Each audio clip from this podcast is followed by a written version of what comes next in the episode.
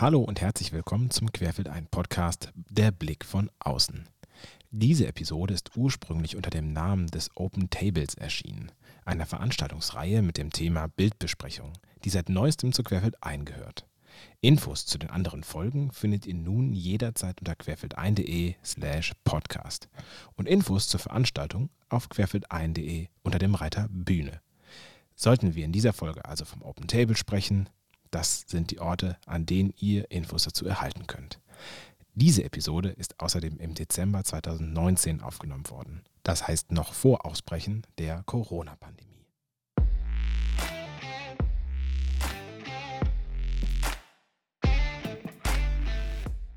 Hallo und herzlich willkommen zum Open Table Podcast. Mein heutiger Gast ist Rechtsanwalt Wolfgang Rau. Er beschäftigt sich unter anderem intensiv mit Foto- und Bildrecht. Herr Rau ist Präsident des Deutschen Verbandes für Fotografie und Autor des äußerst erfolgreichen Buches Recht für Fotografen. Wir sprechen heute über seinen Bezug zu Bildern, darüber, was ein Rechtsgefühl ist und eure Fragen zum Bildrecht, die ihr mir mitgegeben habt. Der Open Table ist das monatliche Event für Bildbesprechung in Köln, offen für alle Fotografen und die, die es gerne werden möchten. Wenn du den Podcast gut findest und ihn unterstützen möchtest, kannst du das über unsere Webseite open-table.photo machen. Dort findest du auch Infos zu den nächsten Open Table Terminen. Jetzt aber erst einmal viel Spaß beim Zuhören. Mein Name ist Sebastian H. Schröder und ihr hört den Open Table Podcast. Guten Morgen, Herr Rau. Guten Morgen, Herr Schröder. Herr Rau, ich möchte erst einmal gerne noch vorstellen, etwas intensiver, denn in den äh, ersten zehn Sekunden wird im Grunde nur über Ihre Rechtstätigkeit gesprochen. Sie sind ja auch selber Fotograf. Das ist richtig, ja. Und zwar schon viele Jahre.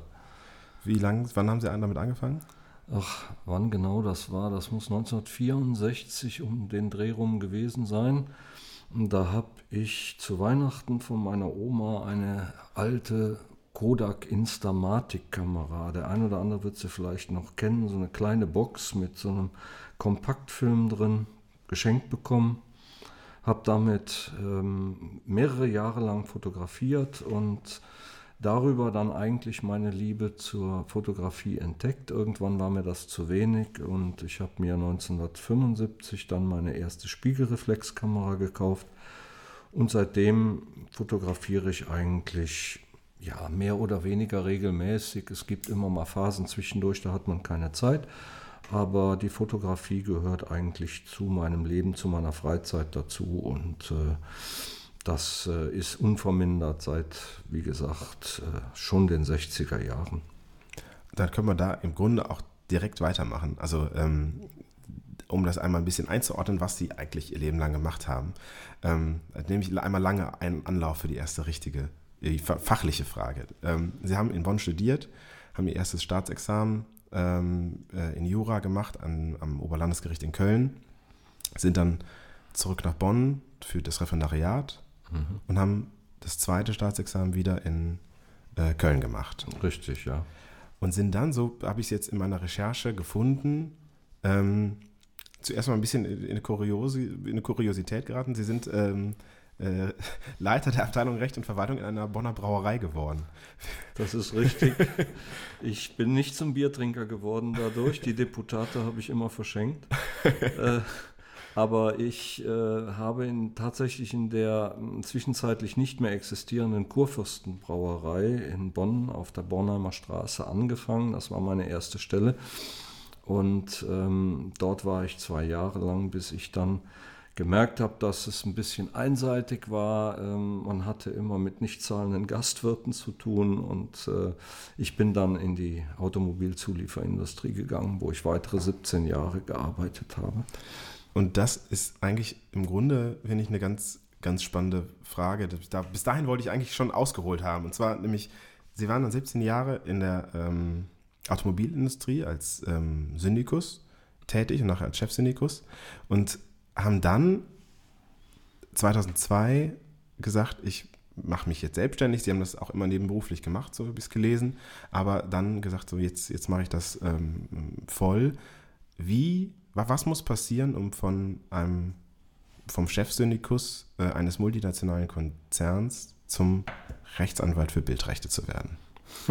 Die Frage ist einfach zu beantworten. Das muss ein englisches Unternehmen sein. Aber das ist ja schon ein paar Jahre ja. her. Wir sind ja noch nicht beim Brexit. Ne? Ja, nein, ich war zuständig unter anderem und ich bin ja auch Fachanwalt für Arbeitsrecht und ich war zuständig für Konzernarbeitsrecht. Und wenn äh, Engländer etwas nicht verstehen, sie verstehen vieles nicht, aber wenn sie etwas ganz besonders nicht verstehen, dann ist das das deutsche Arbeitsrecht. Und es gab da dann hinterher auch Verwerfungen, wie das äh, in einer Managementposition eben ist. Und äh, das führte dann 2002 zur Trennung und ähm, ich habe mir dann überlegt, ich bin seit 1985 schon Anwalt und ich habe mir damals dann überlegt, ähm, dann mache ich halt den Anwaltsjob hauptberuflich und äh, das ist auch eine Entscheidung, die ich eigentlich zu keinem Zeitpunkt bereut habe. Sie haben dann aber angefangen, auch mit Arbeitsrecht weiterzumachen oder äh, war da schon der Moment geboren, wo Sie sagten, dass das Bild- und Urheberrecht oder also Fotorecht, ich, wir haben eben im Vorgespräch kurz darüber gesprochen, dass es das ja als solches, äh, als eigenständiges Gebiet gar nicht gibt.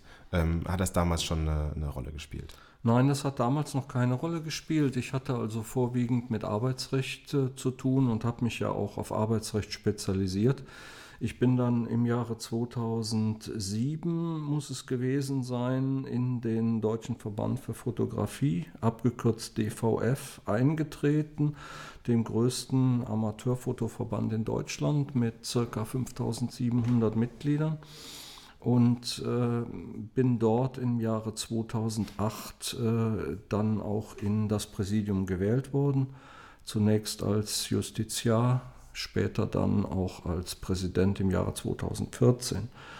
Und ähm, nach meinem Eintritt in den Verband habe ich begonnen, ähm, auch aufgrund von Fragen der Mitglieder und Anregungen des damaligen Präsidenten ähm, mich mit den Fragen Foto- und Bildrecht näher zu befassen und habe zunächst mal Vorträge gehalten innerhalb des Verbandes, äh, bis dann äh, im Jahre 2010 muss es gewesen sein, äh, vielleicht auch 2011, ähm, der Lektor der äh, Fotoabteilung des damals noch Galileo Verlag, heute Rheinberg Verlag, auf mich zugekommen ist, der im Übrigen auch Mitglied unseres Verbandes ist und mich gefragt hat, ob ich nicht Interesse hätte, ein Buch über Foto- und Bildrecht zu schreiben.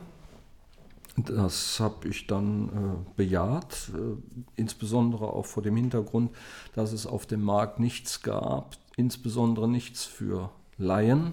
Es gab natürlich äh, juristische Literatur, aber das ist für Laien eine schwere Kost und ich habe mich dann entschieden, äh, ein Buch zu schreiben, das so verständlich ist, dass auch der juristisch nicht Vorgebildete ähm, daraus lernen kann und erkennen kann, wo die Probleme im Foto- und Bildrecht liegen. Und das ist Ihnen ja auch gelungen. Ne? Also ähm, das Buch ist jetzt in zweiter Auflage erschienen. Das ist ähm, schon die dritte Auflage. Dritte und es wird im nächsten Jahr aller Voraussicht nach auch schon die vierte Auflage rauskommen. Boah, das muss man erstmal schaffen. Also vor allen Dingen im Fotobuchsegment, da ist ja dann schnell mal, äh, ist ja viel verjährt. Ähm, im, im, Recht dann nicht so schnell, aber nichtsdestotrotz vierte Auflage. Meine, meine Güte, das ist gut. Ich habe hier die, ich glaube, zweite vorliegen. Ja, zweite. Und das ist sogar noch Galileo-Design. Ähm, insofern ähm, ja. schon ein paar Jahre alt, aber es hat nichtsdestotrotz äh, geholfen, nicht nur in der Vorbereitung. Ähm, für Sie muss das so sein, immer wenn ein Fotograf auf Sie zukommt, hat er sicherlich direkt rechtliche Fragen äh, an Sie, oder? Wie ja. kann ich mir das vorstellen? Ja, natürlich. Es gibt äh, ja zwei Aspekte. Es gibt einmal den Aspekt, äh, dass die eigenen Bildrechte verletzt werden. So rufen mich Fotografen aus ganz Deutschland an, wenn sie Probleme haben mit ihren Fotos. Äh, nehm, nehmen wir mal das klassische Beispiel. Äh, ihr Foto wird von der Internetseite geklaut, wie man so schön sagt, und dann irgendwo ohne Zustimmung des Fotografen verwendet. Oder aber man wird als Fotograf in Anspruch genommen, weil man fremde Rechte verletzt. Äh, da geht es dann meistens um Persönlichkeitsrechte. Ähm, das sind die beiden äh, Seiten des Foto- und Bildrechts und da berate ich eigentlich beide Seiten, wobei es viel häufiger vorkommt, dass äh, Bildrechte verletzt werden. Denn das ist offensichtlich zum Volkssport geworden, seitdem die Bilderflut äh, äh, so angewachsen ist durch die Digitalfotografie und die gesamte Handyfotografie, kommt es natürlich auch immer häufiger zu Bildverletzungen. Das war zu analogen Zeiten beträchtlich weniger, nur ein geringer Bruchteil davon. Und wenn man sich mal vor Augen führt, dass ähm, schon, ich glaube, im Jahre 2013 die Milliardengrenze von Fotos, die täglich auf sozialen Netzwerken hochgeladen werden, geknackt wurde, dann kann man sich vorstellen, dass es da auch jede Menge Bildverletzungen gibt. Wer kommt denn da am ehesten zu Ihnen? Ähm, sind, das, ähm, äh, also sind das Professionelle, die sich in ihren Rechten verletzt fühlen oder eher ähm, Menschen, die unter der, der ähm, falschen Nutzung, also dem, dem nicht ähm, abgegoltenen Recht im eigenen Bild ähm, das, leiden, kann man sagen. Kann man leiden sagen? Äh, das sind, na, das sind insbesondere sind es Bildrechtsinhaber, deren Rechte verletzt werden. Wenn ich also ein Foto gemacht habe, bin ich nach dem Urheberrecht und wir sprechen ja beim Foto- und Bildrecht über Urheberrecht. Ähm, das Foto- und Bildrecht ist eigentlich kein juristischer Begriff, sondern es hat sich zwar eingebürgert, aber aus juristischer Sicht ist es Urheberrecht. Und wenn ich Urheber eines Fotos, eines Werkes bin und jemand anders dieses Bild ohne meine Einwilligung verwendet, ist das eine Urheberrechtsverletzung. Und das kommt sehr häufig vor und diese Leute melden sich dann bei mir, egal ob die jetzt aus unserem Verband sind oder äh, ob es fremde Fotografen sind, und zwar auch professionelle Fotografen die melden sich bei mir und bitten um rechtliche Unterstützung bei ihren Bildrechten. Oder es kommt auch vor, dass mich Leute anschreiben, die etwas veröffentlichen wollen und wissen wollen, ob sie bestimmte Bilder veröffentlichen können ähm, oder ob da möglicherweise Rechte anderer gegen sprechen. Und wie, wie kann ich mir diese erste Auseinandersetzung vorstellen? Also Sie werden dann 2010, 11 ähm, gefragt, ob sie, oder wahrscheinlich schon früher, als sie Justiziar dann geworden sind, ähm, wie viel man sich, wie viel sie sich damit auseinander oder wie viel sie davon kennen. Ähm, wie ist das? Setzt man sich dann abends hin und liest sich das Interesse halber an? Oder ähm, war das auch von Beginn an dann für Sie so ein geschäftliches Interesse, dass Sie sich Teil, Teile Ihrer Arbeitszeit äh, dann einfach hingesetzt haben, um das drauf zu bekommen? Nee, das war auch schon sicherlich ein, ein Interesse von mir. Ich habe mich in diesen ganzen Themenkomplex eingearbeitet. Ich hatte natürlich, als ich noch im Unternehmen gearbeitet habe, mit Urheberrecht so gut wie gar nichts zu tun, weil das ist ein, ein, ein Fall, der zumindest in dem Unternehmen, wo ich gearbeitet habe, nicht vorgekommen ist. Da hatten wir eher was mit Wettbewerbsrecht zu tun, ähm, aber nicht mit Urheberrecht. Und als ich dann im Verband gewesen bin und gemerkt habe, dass doch ein großer Bedarf an rechtlicher Aufklärung besteht, habe ich mich da reingearbeitet. Auch, auch natürlich aus Eigeninteresse, weil ich ja selbst auch Fotograf äh, bin, Amateurfotograf zugegebenermaßen, aber ähm, auch äh, nicht unbedingt in Gesetzeskonflikt kommen möchte, habe ich mich mit, intensiv mit der Materie befasst. Wie viel Anteil im Arbeitsalltag hat das ähm, Bild und, ja, ich sage jetzt Bild- und Urheberrecht inzwischen bei Ihnen? Ja, es ist prozentual kann man sowas immer schwierig sagen. Es gibt mal Situationen oder Phasen, wo mal längere Zeit nichts kommt und dann kommen mal wieder zwei, drei Fälle auf einmal oder Anfragen. Ähm, ich würde mal sagen, äh, dass es neben dem Arbeitsrecht ähm, mein Hauptschwergewicht oder Schwerpunkt ist und äh, dafür bin ich, glaube ich, auch mittlerweile nicht zuletzt durch die Veröffentlichung meines Buches bekannt. Und ähm, von daher ist das schon, ich sage mal, vielleicht ein Drittel meiner Tätigkeit. Ich, es ist immer schwierig, sowas zu quantifizieren, Klar. aber es wird schon einen großen Teil ausmachen. Wenn ich so einen Podcast vorbereite, setze ich mir immer ein Ziel, das ich äh, setzen möchte ähm, oder das ich erreichen möchte für, diese Folge. Und in diesem Fall war das gar nicht so einfach, da es ja äh, bei Rechtsfragen eigentlich immer um den Einzelfall geht. Ja, dass man natürlich grundsätzliche ähm, Regelungen gibt, die sind aber dann so verklausuliert, dass sie dann doch wieder keinem richtig helfen im Einzelfall. Und ähm, dann bin ich bei der Lektüre ihres Buches auf einen ganz interessanten Satz gestoßen ähm, dieser, im Vorwort, meine ich, ist das sogar schon, ähm, schreiben sie, äh, dass so manch ein Fotoamateur zwar durchaus ein gutes Rechtsgefühl hat, er sich aber über die tatsächliche Rechtslage letztlich doch völlig im Unklaren ist. Und in meiner Ausbildung hatten wir das Thema Bildrecht und für, den, für das Thema hatten wir den wahrscheinlich besten Lehrer, den ich in meiner gesamten Schullaufbahn erleben durfte. Ähm, und er hatte das immer so formuliert, äh, sein Auftrag sei, ähm, äh, uns ein gutes Gefühl für das Bildrecht zu geben, uns damit auszustatten, sodass es im Bauch grummeln würde, äh, wenn etwas richtig läuft oder etwas falsch läuft. Und ähm, natürlich haben wir heute ein bisschen weniger Zeit als in meiner Ausbildung. aber ähm, gerne würde ich versuchen, ähm, den Hörern so etwas wie ein, ein Rechtsgefühl oder ein, ein Bauchgefühl näher zu bringen. Ähm, ist was, erstmal, was halten Sie von dem, dem Thema Rechtsgefühl an sich? Und äh, gibt es ähm, das Ihrer Erfahrung nach bei den Profis, wenn es die Amateure eher weniger haben? Ja, also ein Rechtsgefühl, muss man sagen, ist bei vielen schon im Ansatz vorhanden. Das ist das berühmte Grummeln im Bauch, was Sie gerade angesprochen haben. Ähm, ich fotografiere etwas und stelle mir für mich die Frage, ist das, was ich jetzt hier mache, wirklich richtig? Nehmen wir an, ich äh, fotografiere eine Person, Person im öffentlichen Straßenraum, ohne sie vorher um Einwilligung zu fragen.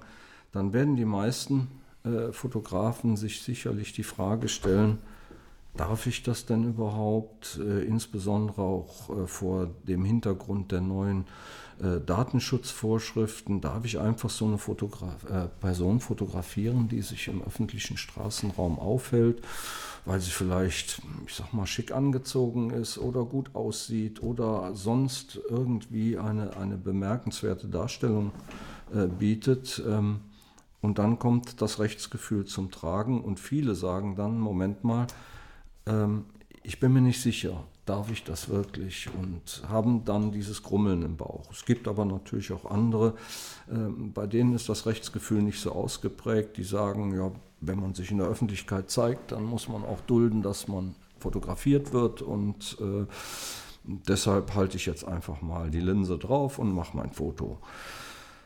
Rechtsgefühl ist eine gute Sache, wenn man es im Ansatz hat, aber ähm, es ist meistens eben nur ein Gefühl. Deshalb heißt es ja auch Rechtsgefühl.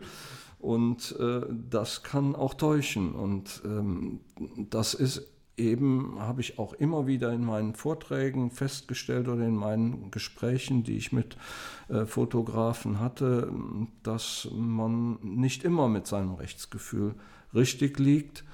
Das liegt unter anderem aber auch daran, äh, dass im Internet ähm, selbst von Juristen teilweise abenteuerliche Meinungen vertreten werden, die dann natürlich, es hat ja ein Jurist gesagt, also muss es richtig sein, von einem juristischen Laien aufgegriffen werden und zu einem, einer Fehleinschätzung führen ich, ich, sag mal so, der, der Klassiker ist wahrscheinlich ab sieben Menschen im Bild braucht man keinen mehr fragen, ob man es veröffentlichen darf. Irgendwie sowas, ne? Das ist ein, einer der weit verbreiteten Irrtümer. Ähm, das ist absoluter Quatsch. Das steht nirgendwo außer im Internet. Da findet man uns immer wieder. Das Internet äh, bietet ja eine Plattform für jedermann, sich zu äußern, egal ob er Ahnung hat oder nicht. Ähm, aber ähm, das ist wirklich eines der, der absoluten Missverständnisse in der Personenfotografie, dass man bei Gruppen, die eine bestimmte Zahl überschreiten, keine Genehmigung für die Aufnahme mehr braucht, sondern einfach draufhalten kann und sich die fotografierten Personen dagegen nicht wehren können. Anderer Mythos ist, äh, und das findet man auch im Internet äh, häufiger, ähm, man bräuchte zur Fotografie einer Sache die Einwilligung des Eigentümers. Das ist absoluter Blödsinn, weil ich brauche für die Fotografie einer Sache keine Einwilligung. Es gibt kein Recht am Bild der eigenen Sache, es gibt nur ein Recht am Bild der eigenen Person. Und das schließt auch Tiere mit ein. Und Tiere werden ja, glaube ich, vom Recht auch als Sachen bezeichnet, oder? Ja, Tiere sind durch eine Gesetzesänderung keine Sachen mehr, aber es finden die Vorschriften über Sachen entsprechende Anwendung. Okay. So steht es im BGB. Das heißt, ich könnte jedes Pferd, das auf der Weide sowieso steht, fotografieren, Richtig. aber auch ähm, wenn, der, wenn das Herrchen mit seinem Hund spazieren geht, jetzt hier über die Straße, dann könnte ich das Hund ungefragt, den Hund ungefragt fotografieren und das Herrchen nicht. Richtig, das ist richtig. Die Tiere haben kein Persönlichkeitsrecht, das heißt, sie dürfen fotografiert werden und zwar unabhängig davon, ob der Eigentümer das möchte oder nicht. Die Frage, ob man das dann tut und sich mit dem Eigentümer dann ein, äh, im harmlosesten Fall ein Wortgefecht liefert auf der Straße, das ist die andere Frage. Das führt dann zu anderen Rechtsverletzungen. Ne? Das führt, genau, das führt dann in ein anderes Rechtsgebiet, wo ich auch nicht so fit bin. Da würde ich dann einen Strafrechtler zu Rate ziehen. ähm, wie, was sind denn Ihrer Ansicht nach die, die Grundzutaten für ein gutes Rechtsgefühl, wenn wir da mal einsteigen? Die Grundzutaten sind eigentlich, ähm, wenn man sich mal die Frage stellt, wäre ich die fotografierte Person zum Beispiel, würde ich es wollen, dass jemand mich unbemerkt fotografiert und ich keine Kontrolle darüber habe, was mit dem Bild später passiert. Also so ein bisschen im Kantschen Sinne. Ne? Also Ja. was, was man, äh, was du nicht willst, was man dir tut, das füge auch keinem anderen zu. Genau, das ist äh, der ähm, Kantsche Imperativ, ne? Ja, ja kateg kategorisch, Kategorisch, kategorisch Imperativ, genau. Die Schulzeit lässt grüßen. Ja. Der äh, im Prinzip aber genau das sagt, was Sie gerade als Sprichwort formuliert haben. Was du nicht willst, dass man dir tut, das füge auch keinem anderen zu. Diese Frage sollte man sich eigentlich immer stellen, und zwar in eigentlich jeder Lebenslage, wenn man sich nicht sicher ist, ob, man, ob das, was man tut, auch wirklich ähm, mit dem Gesetz konform ist. Wenn ich jetzt ähm, äh, Influencer bin und es mir oder, oder ähm, öffentliche Person und es mir egal ist, was mit meinem Bild passiert, ist es aber ja nicht gleichzeitig auch rechtens, dass der Mensch dann das tut, was, was ihm äh, was ihm recht ist, nämlich dass er dann Leute äh, oder Bilder veröffentlicht von diesen Menschen. Ähm, kommt mir jetzt gerade, weil ich äh, ein auf dem Weg hierhin zu Ihnen, wir sind bei Ihnen in der Kanzlei, ähm, einen Podcast gehört habe mit Herbert Grönemeyer, der da auch ein paar Verfahren hatte. Und es ging witzigerweise wirklich genau darum, das ist ein fünf Stunden Podcast, äh, genau darum, ähm, dass er da Rechtsprobleme ähm, mit einem Paparazzi hatte am Flughafen. Und ähm, äh, von daher kommend, das heißt, es ist für den Paparazzi erstmal richtig, dass er die Bilder von Herbert Grönemeyer machen darf und hätte Herbert, oder eben, eben erstmal nicht machen darf, äh, hätte Herbert Grönemeyer da aber nichts gegen, dürfte er trotzdem kein Bild, Veröffentlichung, äh, kein Bild veröffentlichen von dem Paparazzi. Ja, das ist, ähm, sag ich mal, seit 2008 haben wir eine Änderung der Rechtsprechung durch den Europäischen Gerichtshof. Früher war es so, dass man ähm, prominente Personen fotografieren durfte. Die durft, konnten sich auch dagegen nicht wehren. Es sei denn, sie waren wirklich in einer intimen Situation oder in einem deutlich abgeschotteten, äh, gegen äh, unliebsame Zuschauer abgeschotteten äh, Bereich. Ähm, das hat dazu geführt, dass man Prominente überall fotografieren durfte und das auch weitlich getan hat, bis im Jahre 2008 der Europäische Gerichtshof entschieden hat, dass auch äh, äh, berühmte Persönlichkeiten ein Recht auf ihre Privatsphäre haben. Das Ganze war angeleiert worden von der Caroline von äh, Monaco, die damals äh, geklagt hat, weil sie in verschiedenen Privatsituationen fotografiert worden ist und die das nicht wollte. Und ähm, heute ist die Rechtsprechung, der sich dann auch der Bundesgerichtshof natürlich angepasst hat, äh, nachdem der Europäische Gerichtshof das so entschieden hat, ist die Rechtsprechung so, dass man Prominente zwar fotografieren darf, wenn sie im Zusammenhang mit einem zeitgeschichtlichen Ereignis auftreten. Das ergibt sich aus 23 Kunsturhebergesetz, aber dass man die Privatsphäre auch bei Prominenten zu äh, beachten hat, was früher nicht der Fall war. Und das führt eben zu einer oder hat zu einer ganzen Flut von Urteilen geführt, wo sich Prominente und Sie haben eben den Herbert Grönemeyer angesprochen, ähm, gezwungen sahen, ihre Rechte durchzusetzen. Äh, ich weiß von einem anderen Grönemeyer-Fall, da ist er auf Ibiza, glaube ich, war es, mit äh, seiner Lebensgefährtin äh, fotografiert worden, als er Urlaub gemacht hat. Und auch da hat er sich erfolgreich gegen diese Fotos bzw. deren Veröffentlichung gewehrt. Und die Tendenz des Bundesgerichtshofs, im Übrigen auch in Österreich des OFH, des, äh, des OGH, des Obersten Gerichtshofs in Österreich, geht ja dahin, dass schon die Herstellung von Personenaufnahmen ohne Einwilligung der entsprechenden Person rechtswidrig ist. Das hat damit zu tun, dass äh, die Person, wenn das Bild gemacht ist, keine Kontrolle mehr darüber hat, was mit dem Bild anschließend geschieht.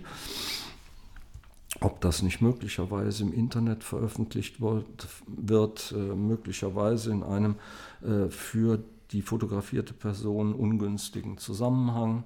Deshalb kann schon die Herstellung eines Personenfotos ohne Einwilligung, insbesondere vor dem Hintergrund auch der neuen Datenschutzvorschriften, rechtswidrig sein.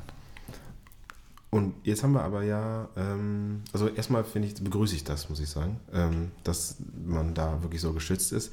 Äh, jetzt ist es ja so gewesen, im vergangenen Jahr gab es eine, ich glaube, war das in Dresden, eine Montagsdemo oder eine besondere andere, da gab es auch diese, diesen Fall mit dem ähm, äh, des oh, der hat, glaube ich, fürs LKA gearbeitet, diesen, diesen LKA-Mitarbeiter, der da auf einer Pegida-Demo oder mhm. vergleichbaren Demo ähm, dann einen Kameramann angeschrien hat, er soll das ausmachen, er darf das alles nicht. Mhm. Äh, aber rausgekommen ist, er durfte das. Ähm, warum, warum darf er es in dem Fall und warum darf er es im Regelfall aber nicht? Nein, er durfte es auch in dem Fall. In diesem Zusammenhang muss man ganz klar darauf hinweisen, dass äh, die Polizei ähm, nicht mag, äh, wenn sie bei ihrer Arbeit fotografiert wird. Es gibt aber ein Urteil des Bundesverwaltungsgerichts, das sagt, ich darf eben auch äh, solche Polizeiaktionen äh, durchaus fotografieren. Die sind nicht grundsätzlich verboten. Die Polizei ähm, ist aber immer sehr schnell dabei zu sagen, das dürfen sie nicht. Ähm, Achso, da, da muss ich, äh, kurz einhalten. Ähm, tatsächlich war es ein LKA-Mitarbeiter. Es stellte sich raus, er war LKA-Mitarbeiter, mhm. war aber privat dort auf der Demo und ähm, hat dann das Kamerateam ähm, ermahnt, weil er nicht erkannt werden wollte auf diesem äh, Video und hat dann eben, ist ausfällig geworden und äh, ähm, später kam man eben raus, also war ganz klar rechts, ähm, ich sag mal, rechtsradikal ob das mhm. jetzt die richtige Bezeichnung ist in dem Fall, weiß ich nicht. Ob das aber rechtsnational oder rechtspopulist, wie auch immer, ist ja durchaus immer anders zu werten von Intensität. Da kenne ich mich aber nicht genug aus, um da den richtigen Begriff zu nehmen. Auf jeden Fall war es ein Rechter, der nicht gezeigt werden wollte und äh, war privat da mhm. und äh, hat das versucht zu verhindern. Und da kam dann eben raus, dass die, die, ähm, die Presseleute das zeigen durften. Ja, das ist auch richtig, weil es ist ein zeitgeschichtliches Ereignis. Es gibt ja von dem Grundsatz, dass ich äh, die Veröffentlichung eines Bildes nur vornehmen darf, wenn ich eine Einwilligung der fotografierten Person habe. Das ist der Paragraph 22 Kunsturhebergesetz. Gibt es eine Ausnahme oder gibt es mehrere Ausnahmen im Paragraph 23 Kunsturhebergesetz? Die eine Ausnahme hatte ich eben schon erwähnt, das waren Personen, die im Zusammenhang mit einem zeitgeschichtlichen Ereignis äh, gezeigt werden. Das ist hier sicherlich der Fall gewesen bei einer Demonstration. Das ist ein zeitgeschichtliches Ereignis. Die Rechtsprechung stellt da keine allzu hohen Anforderungen. Aber es steht auch ausdrücklich in Paragraph 23 drin, dass ich wenn ich Teilnehmer einer Versammlung bin, ob das jetzt Demonstration ist, ob das ein, äh, ein Karnevalsumzug ist oder was auch immer, mir es gefallen lassen muss, dass ich dort äh, mit auf einem Foto drauf bin. Und wenn das jetzt ein, ähm, eine, ja, ich sag mal nicht eine private Veranstaltung, ich glaube, da ist es ja sowieso nochmal anders, aber ähm, ein Firmen-Event ist zum Beispiel. Also ich bin der Firmenfotograf für die Firma XY und soll das Event fotografieren. Ähm, muss ich dann als Teilnehmer damit rechnen, fotografiert zu werden? Oder umgekehrt, jetzt für die Fotografen gesprochen, muss ich mir von jedem Bild ähm, eine Freigabeerklärung geben lassen der einzelnen Teilnehmer?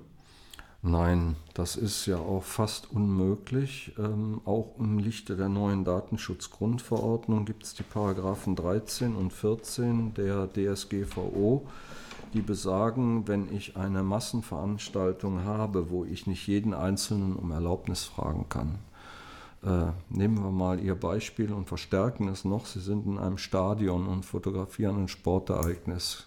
Sollen Sie zu jedem der 50.000 Zuschauer hingehen und sich eine schriftliche Erklärung äh, einholen lassen, dass sie das Einverständnis besteht, die, äh, dass die Person fotografiert wird, das ist absurd, das geht gar nicht. Und da reicht es aus, wenn man zum Beispiel gut sichtbar äh, am Eingang zum Beispiel ähm, ein Plakat macht, das auf der Veranstaltung fotografiert wird und die Daten des Fotografen und seine Internetseite ähm, bekannt gibt, äh, wo man dann Näheres auch über die datenschutzrechtliche Behandlung äh, der äh, Fotografien äh, äh, erfahren kann. Okay, das heißt für mich, ähm, ich bin als Fotograf mehr oder weniger abgesichert, wenn es, ähm, wenn ich ein Event fotografieren soll. Und ähm, mhm wenn, also was ich immer mache, und da ist jetzt die Frage, ist das eigentlich sinnvoll oder notwendig? Ähm, ich schreibe dazu, dass ähm, kein Bild, das ich dem Kunden schicke, ohne die Einwilligung der äh, abgebildeten Person verwendet werden darf. Ist das, ist das eigentlich Blödsinn oder sollte ich das tun? Und also, ja, und stimmt das?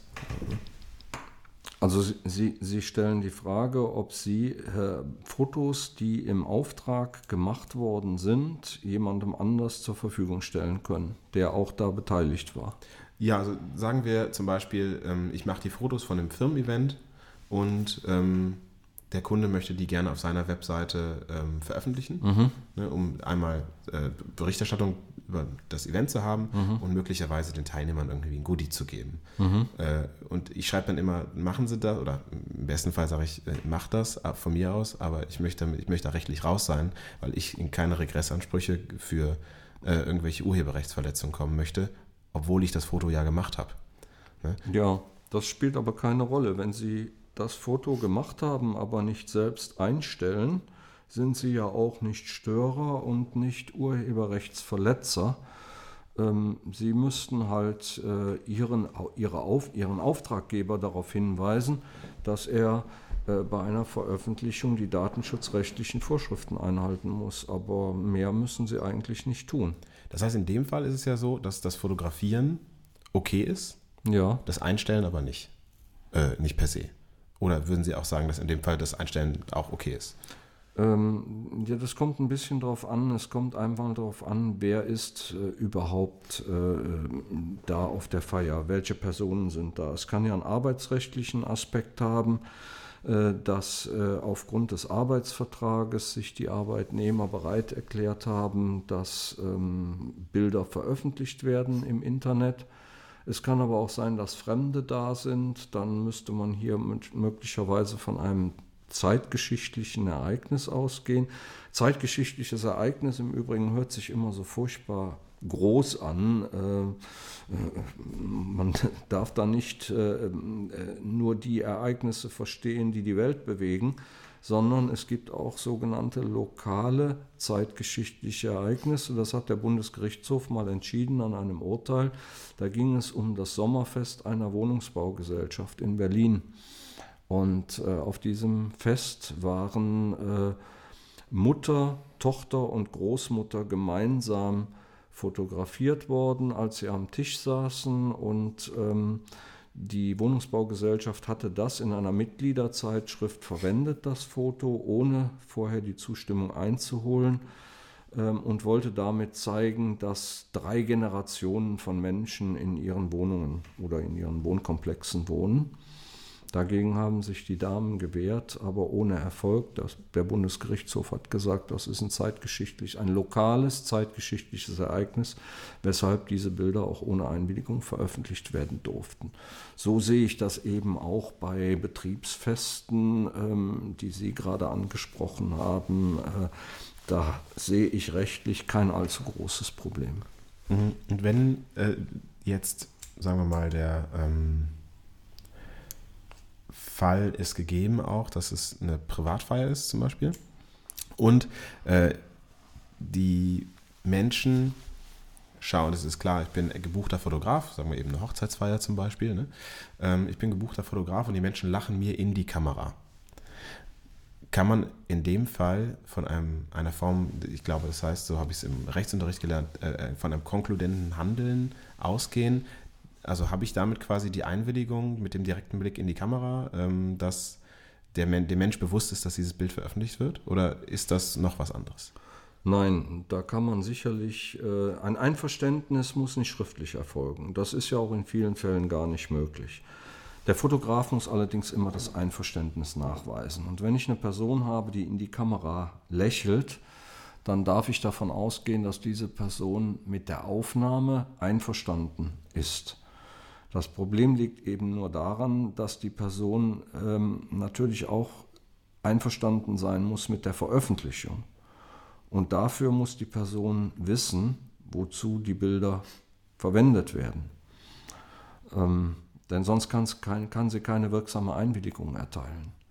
Aber nehmen wir mal zum Beispiel ein, ein Hochzeitsevent der Fotograf wird von den Brautleuten beauftragt, äh, Bilder zu machen. Dann besteht ja zwischen dem Fotografen und den Brautleuten ein Vertrag. Aufgrund dessen der Fotograf nicht nur berechtigt, sondern auch verpflichtet ist, Bilder von der Hochzeit zu machen und abzuliefern. Die Rechtfertigung hat der Fotograf hier natürlich aus Vertrag gegenüber den Brautleuten. Ich mache mal eine Pause, ja. So, ja. jetzt sind wir wieder live. Da war eine äh, Kurzunterbrechung. Machen wir, wir waren stehen geblieben bei dem Hochzeitsevent. Ja, ähm, was ist jetzt mit den Hochzeitsgästen? Mit denen besteht ja kein Vertrag. Und hier kommt eine sogenannte Interessenabwägung ins Spiel. Das heißt, man muss hier die Interessen des Fotografen ähm, abwägen gegenüber den Interessen der fotografierten Person. Äh, jede Person, die auf einer Hochzeitsfeierlichkeit ist, weiß, dass dort Bilder gemacht werden.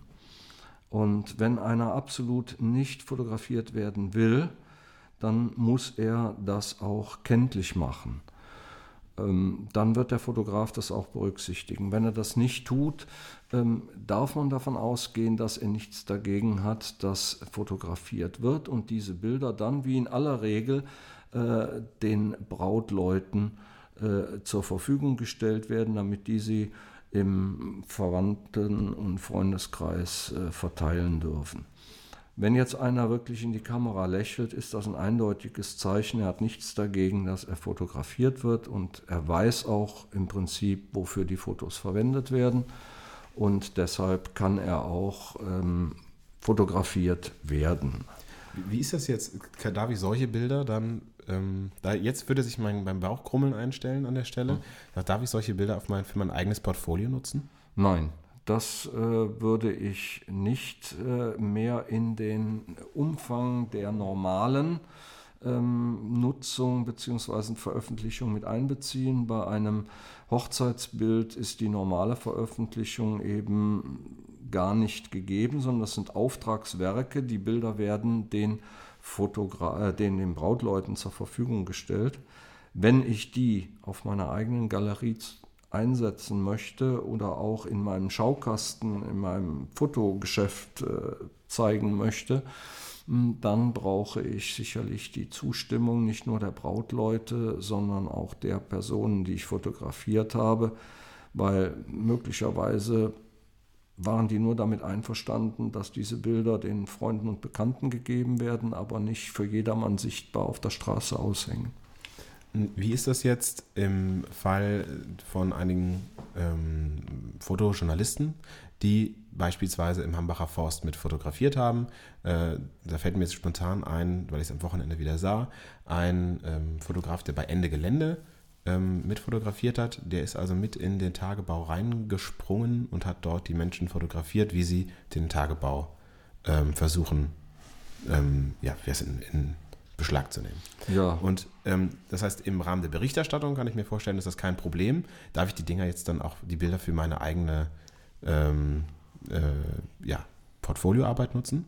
Das würde ich auch unter den Paragraphen 23 fassen. Das ist ein zeitgeschichtliches Ereignis, vielleicht nur ein lokales zeitgeschichtliches Ereignis und ich halte die Veröffentlichung der Bilder für unproblematisch ähm, und für die Pressefotografie gilt sowieso, gelten Sondergesetze. Die Presse hat das sogenannte Medienprivileg. Ähm, die dürfen sowieso viel mehr als ein, ein normaler Fotograf, der nicht in der öffentlichen Berichterstattung tätig ist. Das heißt, da ist auch die Portfolio-Veröffentlichung okay. Ja. Und ähm, das habe ich mich schon länger gefragt. Ähm, Mache ich mich eigentlich auch des gleichen Vergehens schuldig, wenn ich da in den, mit in den Graben reinspringe? Weil eigentlich es ist ja illegal, was man da macht. Ne? Also man, man besetzt ja was, das ist ja wahrscheinlich Hausfriedensbruch im, im, im mindestens mal. Ja. Bin ich da als Fotograf dann genauso schuldig oder schützt mich da die Pressefreiheit? Nein, die Pressefreiheit schützt sie nicht vor anderen Straftaten, wenn beispielsweise, ähm, ich sag mal, ein Hausfriedensbruch zum Beispiel begangen wird durch irgendwelche Gebäudebesetzer und sie gehen als Fotograf mit da rein, dann sind sie ebenfalls ein Hausfriedensbrecher und müssen sich dann auch gefallen lassen, dass unter Umständen strafrechtlich gegen sie ermittelt wird. Okay, jetzt haben wir, jetzt haben wir einen riesen ähm, äh, Ausschweif gemacht.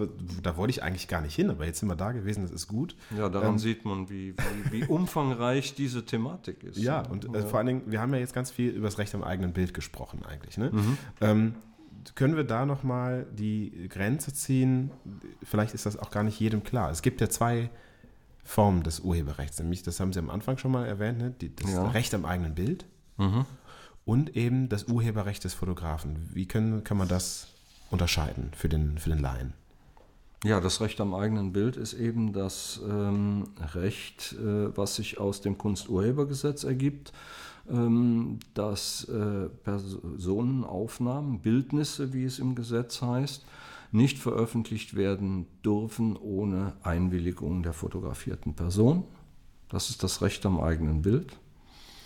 Und das Urheberrecht, äh, das ergibt sich ja aus dem äh, Urheberrechtsgesetz, ähm, wo jeder, der ein Werk schafft, und ein Foto ist ein Werk im Sinne des Urheberrechts, ähm, das Recht hat zu bestimmen, ob es veröffentlicht wird, wo es veröffentlicht wird, ob es vervielfältigt wird, ob es in äh, sozialen Netzwerken gezeigt wird und so weiter. Habe ich als fotografierte Person. Das war, so, das war so für mich so ein Mythos, der ähm, mitkam beim, bei, der, äh, bei der DSGVO.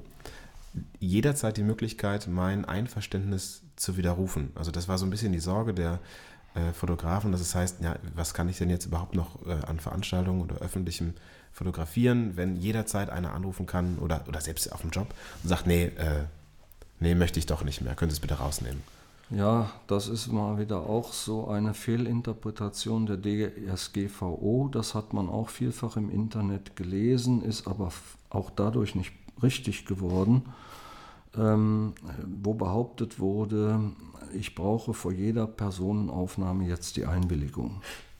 Auch das ist falsch und das steht nirgendwo in der DSGVO.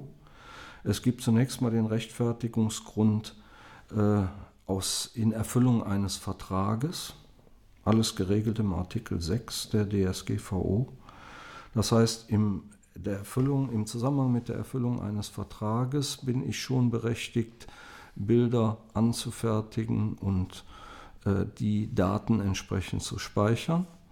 Dann gibt es ähm, das sogenannte berechtigte Interesse. Wenn ich ein berechtigtes Interesse nachweisen kann, bin ich auch, also auch von der Datenschutzseite auf der richtigen, auf der richtigen Seite. Ähm, erst wenn diese beiden Rechtfertigungsgründe nicht eingreifen, also es weder auf Basis eines Vertrages geschieht, noch äh, ein berechtigtes Interesse besteht, dann brauche ich die Einwilligung. Und im Internet hört man immer wieder und liest man immer wieder, ja, man braucht grundsätzlich eine Einwilligung. Das ist schlicht und ergreifend falsch. Und ähm, äh, ich mache es zugegeben immer so, dass ich am Anfang eines Fotoshootings mir eine Freigabeerklärung geben lasse, bevor wir die Fotos gemacht werden, um nachher nicht in das Gemangel zu kommen, dass ich gar nichts veröffentlichen kann, wenn das Fotoshooting nicht gut ausgeht. Ähm, warum auch immer. Ne? Es kann ja sein, dass man ähm, vielleicht Sachen formuliert, die man nicht formulieren sollte. Oder ne? also, es gab in der Vergangenheit äh, Fotografien, da habe ich das für mich gelernt, äh, wo ich öffentliche Personen fotografiert habe, die nachher sagten, äh, nee, bitte nicht, möchte ich jetzt da nicht. Und dann steht man da und hat den ganzen Aufwand betrieben für ein freies Projekt und dann sagt man sich aber, das war ja sonst vereinbart. Ähm, kann ich, wenn ich ähm, so ein Foto, so, so was unterschreibe als ähm, Person, die fotografiert wird, nachher noch sagen, ja, aber das war mir ja nicht klar, dass ich so äh, fotografiert werde, das möchte ich nicht mehr und das widerrufen oder ist unterschrieben, unterschrieben? Wenn ich einen Vertrag abgeschlossen habe, ist unterschrieben, unterschrieben eine einfache Einwilligung, die jetzt nicht in Erfüllung eines Vertrages erteilt wird, kann jederzeit widerrufen werden. So steht es in der DSGVO. Ähm, das steht im Widerspruch zu der äh, bisherigen Rechtsprechung und zu Paragraph 22 äh, Kunsturhebergesetz, ähm, die einen Widerruf nur ja, fast ausgeschlossen haben, sondern nur unter ganz extremen ähm, äh, Bedingungen zugelassen haben. Da wird man mal abwarten müssen, wie sich die rechtliche Entwicklung äh, zeigt. Aber im Rahmen eines Model Release äh, kann man nicht hinterher widerrufen. Das ist keine Einwilligung, sondern hier kann ich mich auf den Rechtfertigungsgrund eines ähm, äh, in Erfüllung eines Vertrages berufen. Okay, weil das war nämlich auch so ein Mythos, der mir immer entgegenkam, dass es halt heißt, ja, jeder kann, jeder kann jederzeit das widerrufen. Und jetzt in meinem konkreten Fall war es eben eine Politikerin, hm. die ähm, dann sagte, nee, aber das ist mir zu ernst, ich möchte gerne fröhlicher gezeigt werden und wollte das dann widerrufen. Und ich sagte, ja, aber das ist ja jetzt nicht, das, Sie haben ja so geschaut während des Shootings, da kann ich ja noch nichts für. Ja. Ähm, bedingt. Ähm, ja. Ne, also wir wissen alle, dass natürlich ja. jeder was dafür kann, äh, der fotografiert. Aber gut. Ähm, gehen wir einen Schritt weiter. Äh, zum wieder, ich versuche ja dieses, mein Rechtsgefühl noch ein bisschen zu schärfen und das vor allen Dingen der Hörer. Ähm, verlassen wir das Recht am eigenen Bild so ein bisschen und gehen zum Urheberrecht. In meiner Ausbildung hieß es immer, äh, Ausbildung hieß es, es gibt Lichtbilder und Lichtbildwerke. Mhm. Ein Lichtbild ist ein Passfoto aber ein Bewerbungsfoto ist ein Lichtbildwerk. Oder ähm, wie kann ich das verstehen? Ja, diese Abgrenzung wäre mir zu einfach. Ein Lichtbildwerk ist eine, ein Foto, was eine gegenüber einem normalen Lichtbild deutlich höhere Schöpfungshöhe hat. Damit sind wir bei einem Begriff, der sich im Urheberrecht eingebürgert hat und die Schöpfungshöhe bezeichnet den Grad äh, der persönlichen Schöpfung, die jedes Werk haben muss. Es muss ja immer eine dem Schöpfer zuzurechnende Individualität haben. Und je höher das ist, desto höher ist die Schöpfungshöhe. Ein Lichtbild ist ein Knipsbild, sagen wir es mal ganz äh, pragmatisch. Das ist ein Bild, wo man den Auslöser drückt, wo man sich keine besonderen Vorstellungen über Bildgestaltung macht sondern einfach nur ein dokumentarisches Bild erstellt, einfach auf den Auslöser drückt. Auch diese Bilder genießen Urheberschutz, haben aber keine hohe Schöpfungshöhe. Ähm, ein Bild aus einem Fotoautomat hat überhaupt keine Schöpfungshöhe, weil es nämlich gar nicht von einer menschlichen Person, sondern von einem Automaten gemacht worden ist. Ja, und ein Foto, was eben äh, gestalterisch durchdacht ist, Bildkomposition, äh, wo auf Lichtsetzung, auf Farben, Beleuchtung und so weiter Acht gegeben wird, beziehungsweise die bewusst eingesetzt werden, die haben eine hohe Schöpfungshöhe und genießen deshalb auch umso höheren Urheberschutz.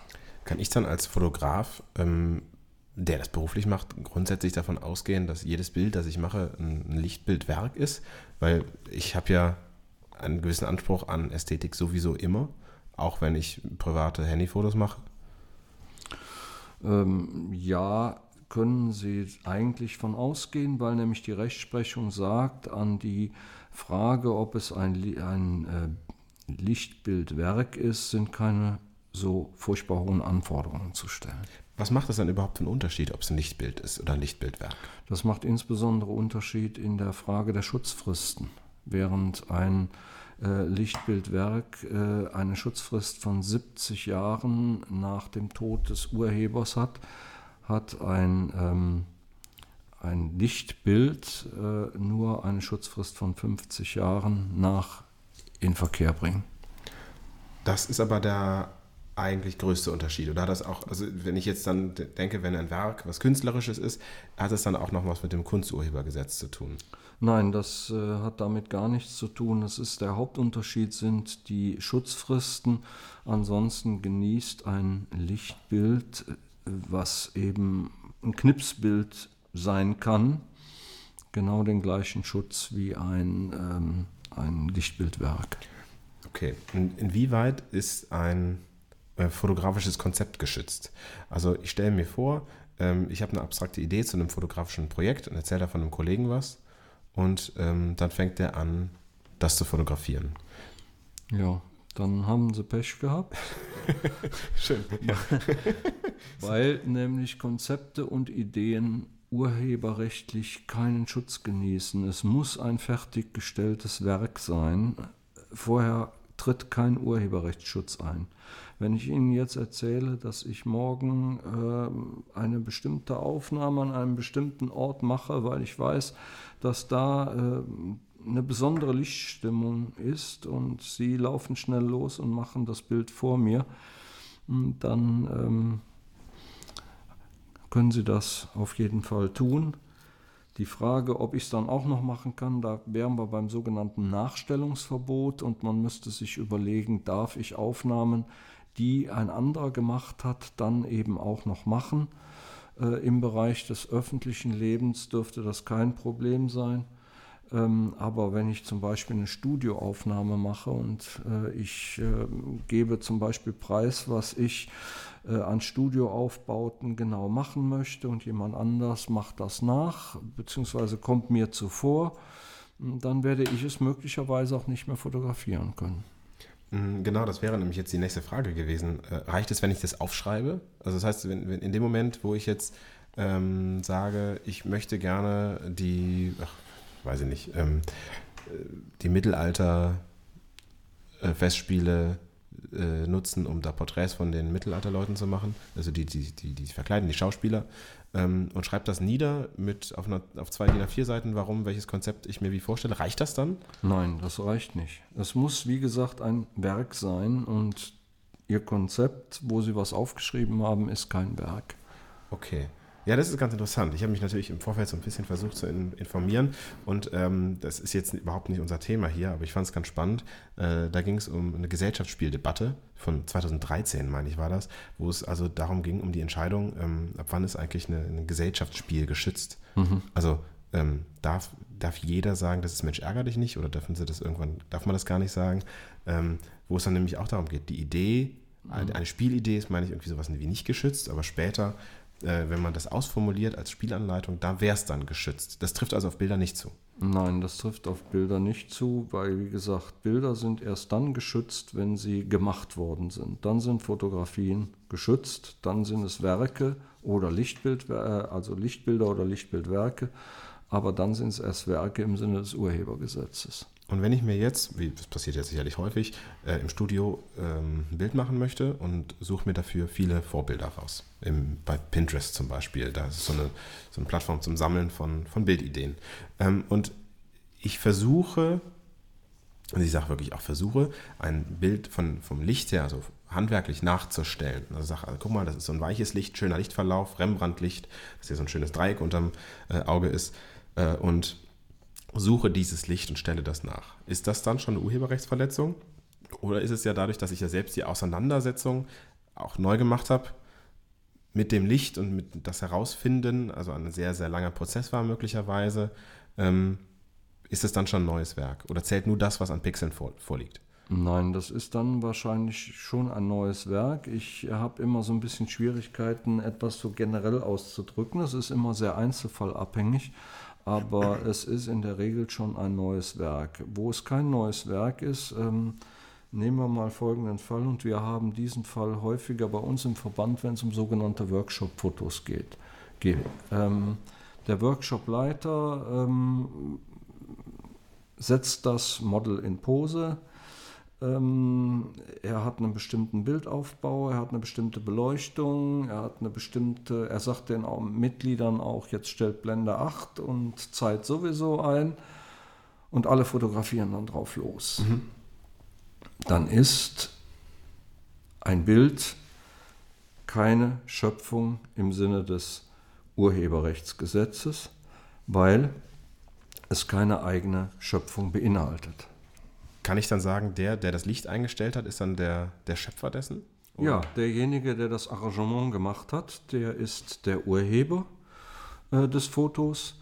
Und äh, wir hatten gerade kürzlich noch einen Fall bei uns, dass wir das Foto, das in ein, zu einem Wettbewerb eingereicht wurde, disqualifizieren mussten, weil es ein sogenanntes Plagiat war, nämlich genau das, was ich eben beschrieben habe. Es wurde exakt in dem Studio das äh, fotografiert, was zuvor der Workshopleiter aufgebaut hatte. Und das ist ähm, eine Urheberrechtsverletzung. Es muss immer eine eigene Kreativität vorhanden sein, eine eigene Individualität, um zu einer Schöpfungshöhe zu kommen, die zumindest die kleine Münze, so bezeichnen wir die geringste schutzfähige ähm, Schöpfungshöhe, ähm, erreicht. Das heißt, ich hatte mal einen, ähm, einen Kunden, der wollte äh, beraten äh, werden zu seinem Portfolio. Und der sagte mir, ja, das, das Porträt, habe ich auf dem Workshop gemacht. Darf der das dann für sein Portfolio nutzen? Das kommt darauf an. Ähm, das hängt natürlich auch damit zusammen, wo es gemacht worden ist, wer die Einstellungen gemacht hat für das Foto. Ist es beispielsweise im Studio des Workshop-Leiters gemacht, so kann der Workshop-Leiter aufgrund seines Hausrechts alleine schon bestimmen, ob die Fotos verwendet werden dürfen oder nicht. Hausrecht, das ist ja jetzt schon, da, da gehen wir direkt weiter, das ist spannend. Ähm, da gibt es sicherlich auch ein paar Mythen aufzudecken. Ähm, äh, also Hausrecht mit Stichwort Panoramafreiheit. Was können Sie mir dazu erzählen? Ja, Panoramafreiheit bezieht sich immer nur auf die äußere Ansicht. Die Panoramafreiheit ist ja ein Ausnahmetatbestand von dem Grundsatz, dass ich nicht äh, urheberrechtlich geschützte Werke durch Fotografie vervielfältigen darf. Ich darf also beispielsweise ein, eine Skulptur eines modernen Künstlers, die im Garten des Nachbarn, also auf Privatgelände steht, ähm, nicht von meinem Garten aus, also von meinem Privatgelände fotografieren. Das wäre eine Urheberrechtsverletzung. Ich vervielfältige damit ein urheberrechtlich geschütztes Werk. Und da, wenn ich kurz einhaken darf, Sie sagten ja eben, Sachen darf ich immer fotografieren. Aber ja. ich darf sie nur fotografieren, wenn sie nicht auf privatem Boden sind. Wenn sie, wenn, wenn sie nicht urheberrechtlich geschützt sind. Auf privatem Boden darf ich sie fotografieren. Nehmen wir mal an, der Rosenstrauch im Nachbarsgarten, den darf ich fotografieren, natürlich. Ohne den Garten allerdings zu betreten. Das mag der Nachbar in der Regel nicht. äh, aber äh, ich darf ihn fotografieren. Aber wenn es ein urheberrechtlich geschütztes Werk ist, was da steht, dann wäre die Fotografie eines urheberrechtlich geschützten Werkes eine unzulässige Vervielfältigung des Werkes und das darf ich wiederum nicht. Wann wird dann an der Stelle, also gehen wir mal bei dem Dornbusch aus, äh, das ist ein, äh, Ihr Nachbar ist möglicherweise ähm, äh, äh groß in der japanischen Blumenzucht, ähm, und hat also daraus ein Kunstwerk geschaffen äh, aus dem Dornbusch und möchte ähm, nicht, dass es fotografiert wird, selbst den Dornbusch nicht ähm, oder den Rosenbusch von mir aus. Und wann ist, habe ich mit meinem Bild ein neues Kunstwerk erschaffen, dass ich selbst diesen Rosen- oder Dornbusch zeigen darf? Da kommt es nicht auf die Frage des Kunstwerkes an. Es kommt darauf an, ob Sie eine, ein Bild mit einer ausreichenden Schöpfungshöhe gemacht haben, beziehungsweise, wie wir eben gesagt haben, auch schon ein Lichtbild würde ja ausreichen. Wenn Sie es fotografiert haben, dann haben Sie an diesem Bild das Urheberrecht. Und veröffentlichen dürfte ich es dann trotzdem nicht. Oder dürfte ich es dann. Also wenn, also ich denke äh, immer an die äh, Argumentation ein, äh, von, von bekannten Künstlern. Ich habe ja äh, Kunst studiert an der Kunstakademie und da hieß es häufig, na, ich schäme mich nicht so recht ums, ums äh, Urheberrecht von manchen Sachen, weil ich mache ja ein neues Kunstwerk. Dadurch, dass ich gewisse Sachen mache mit den Bildern, äh, dann bin ich ja eigentlich fein raus. Ja, das ist nicht unbedingt gesagt. Ähm, man muss, und das ist auch die Rechtsprechung äh, des Bundesgerichtshofs, man kann ein neues Werk schaffen auf Basis eines vorgefundenen Werkes, zum Beispiel durch Collagen, indem ich äh, verschiedene Bilder eines Fotografen nehme, daraus eine Collage erstelle. Da ist aber die Voraussetzung, dass ähm, ein neues Werk erschaffen wird, dass also die Schöpfungshöhe, und da sind wir wieder bei diesem Begriff, so hoch ist, dass ich ein neues Werk erschaffen habe, hinter dem die benutzten Werke verblassen. Das heißt, und wenn ich eine Collage von, von Dornbüschen und Rosenbüschen mache und ja. die zu einem neuen Rosenbusch werden in, auf einer zwei Meter großen Wand. Dann hätte ich wahrscheinlich ein eigenes Werk und äh, dann hätte ich äh, eine sogenannte freie Bearbeitung eines vorhandenen Werkes, so das wie es in 24 Urheberrechtsgesetz geregelt ist. Das heißt aber immer einzelfallabhängig an der. Also es ist immer einzelfallabhängig und da kann ich auch wirklich nur vorwarnen, irgendwelche Aussagen äh, zu äh, urheberrechtlichen Fragen zu verallgemeinern. Es, äh, die Rechtsprechung in Deutschland beschäftigt sich in der Regel mit Einzelfällen und jeder Fall ist anders. Und ähm, es äh, sollte den juristisch Versierten vorbehalten bleiben, da möglicherweise irgendwelche Schlüsse, allgemeingültige Schlüsse daraus zu ziehen und nicht einfach zu sagen, naja, das ist so. Ich stelle es immer wieder fest, man liest in der Zeitung irgendetwas, dass der Bundesgerichtshof hat das und das festgestellt. Und dann ist man erstmal erstaunt und dann liest man das Urteil und stellt fest, ja, das hat er festgestellt, aber das war ein ganz bestimmter Fall und dieser Fall ist nicht allgemeingültig. Aber in der Presse wird er dann als allgemeingültig dargestellt und das ist sehr gefährlich. Deshalb ist es immer eine Einzelfallentscheidung und man muss immer auf das einzelne Urteil, das man am besten auch lesen sollte, äh, Bezug nehmen und nicht äh, generalisieren. Okay, dann da schließen sich jetzt zwei total spannende Fragen für mich an. Ähm, zum ersten, wie ist es eigentlich urheberrechtlich bestellt um Menschen, die Bilder retuschieren? Ich habe mich das schon häufig gefragt. Ähm, jetzt ist da, wird eine große Kampagne für einen Autohersteller fotografiert und da gibt es einen Himmel und da gibt es einen, ähm, also einen Schuss vom Himmel, einen Schuss vom Auto, einen Schuss von einer Person ein Schuss von einer Landschaft. Das ist ein, zwei von den drei Bildern sind eingekauft vom Stockfotografen ähm, und das Auto wird dann digital erstellt und eigentlich ist dann da der Retuschierer, der ähm, das zusammenbaut und nachher steht da aber Fotograf XY. Ist der eigentlich der Urheber von dem Bild oder ist es in Wirklichkeit eigentlich der Retuschierer? Und weil das kann ich mir häufig nicht so richtig erklären. Diese Retuschierer sind immer so im Hintergrund. Meines, meines Rechtsgefühls müssten die eigentlich die Werkschöpfer sein. Weil ohne, ja, aber das beantworten Sie besser. Wenn, wenn die Retuschierer, wie Sie sie bezeichnet haben, äh, ein neues Werk schaffen, dann gilt das, was ich eben gesagt habe. Aber dann muss das, die, die Werke, die sie, die sie retuschiert haben, müssen im Verhältnis zu dem neuen Werk auch, ich sag mal, in ihrer Wirkung verblassen. Wenn äh, es kaum ein Unterschied ist zu dem ursprünglichen Bild, dann äh, gibt es auch kein neues Urheberrecht. Das heißt, wenn ich jetzt einfach den neuen, neuen Himmel einbaue, weil, der, weil an dem Tag grauer, graues Wetter war, ja. reicht das dann schon oder ist das Nein, wenig? das reicht ganz sicherlich nicht und das wäre auch eine unzulässige Bearbeitung.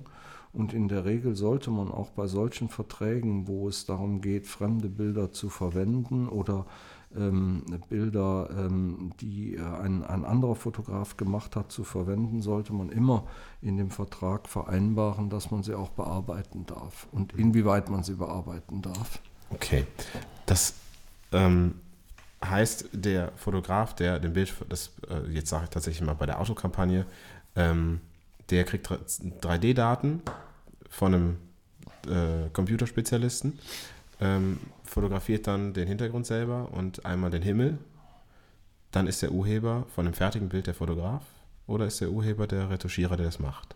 Nee, dann bleibt das, das, äh, so wie Sie den Fall geschildert haben, sehe ich da nicht unbedingt, dass da ein neues Werk entstanden ist. Das okay. heißt, es bleibt das Urheberrecht bei dem Fotograf, der die Bilder gemacht hat. Und der, ähm, der Teil vom, also der, äh, von dem Computerspezialisten, der das Auto gerendert hat nachher und dann komplett digital erstellt hat, hat der auch eine Form von Urheberrecht an dem finalen Bild oder, oder nicht? Ja, der, das muss man im Einzelfall prüfen. Das äh, möchte ich eigentlich jetzt so ganz pauschal gar nicht beantworten. Das äh, ist wieder sehr gefährlich, weil, mhm, wir ja, sind, klar, wir, weil wir sind hier wieder im Bereich von Einzelfällen. Da muss man sich ganz genau anschauen, was liegt dem Bild zugrunde? Inwiefern sind möglicherweise Bilder verändert worden und ist da ein neues Werk entstanden oder ist da gar kein neues Werk entstanden? Dann, dann frage ich es vielleicht anders. Ich verstehe das total. Das ist jetzt auch hier außerplanmäßig äh, eine Abfahrt gewesen. Ähm, kann ein Bild gibt mehrere Urheber haben? Nein, Nein, es kann, es kann Miturheber geben. Der Paragraph 8 Urheberrechtsgesetz sieht eine Miturheberschaft äh, vor.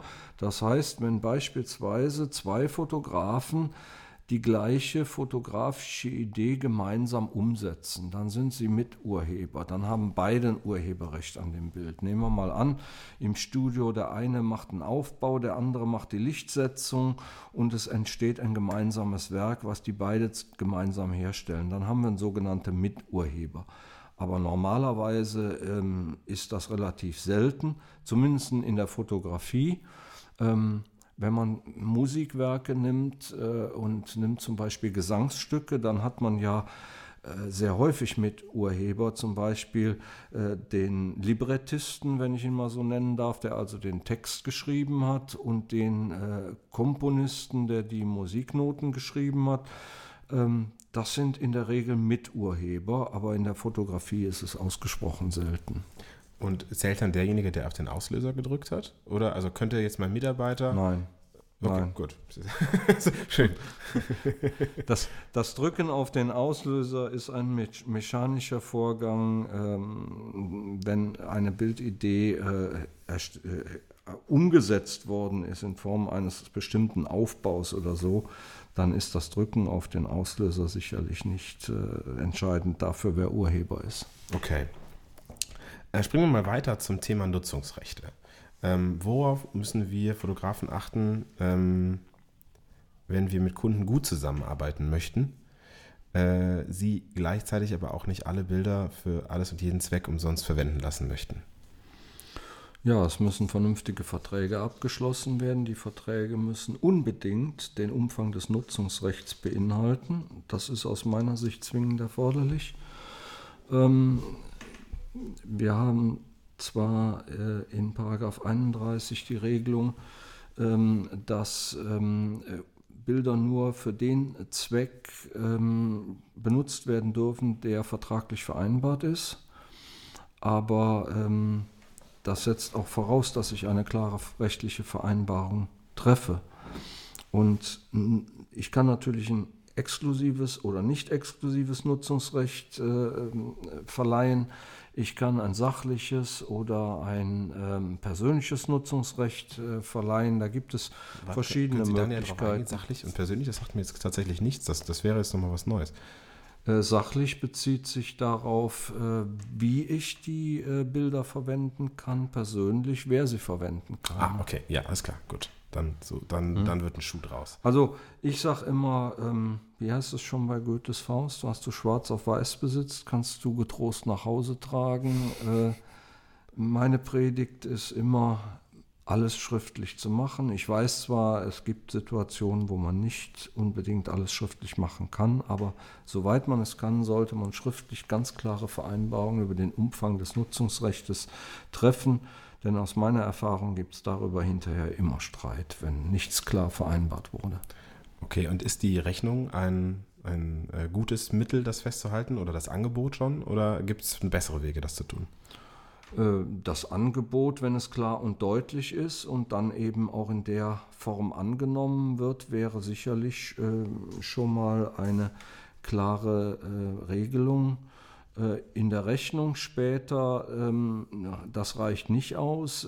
Ich kann nicht in einer späteren Rechnung, nachdem die Bilder gemacht worden sind, einseitig Nutzungsrechte verleihen. Das muss vorher besprochen werden. Okay. Ähm ich habe äh, in der Lektüre Ihres Buches eine Sache entdeckt. Ich, ich hoffe, dass ich das jetzt ähm, äh, richtig wiedergebe. Die fand ich wunderbar. Vielleicht ist es jetzt nochmal ein Aha-Effekt für Fotojournalisten. Ähm, ein ausschließliches Nutzungsrecht kann zurückgeholt werden. Unter welchen Bedingungen ist das so? Ja, das ist im Urheberrechtsgesetz äh, in Paragraph 41 geregelt. Äh, das ist an zwei Voraussetzungen geknüpft. Zum einen muss der Inhaber des ausschließlichen Nutzungsrechts das Recht nicht ausüben. Das heißt, er macht nichts äh, aus den Bildern.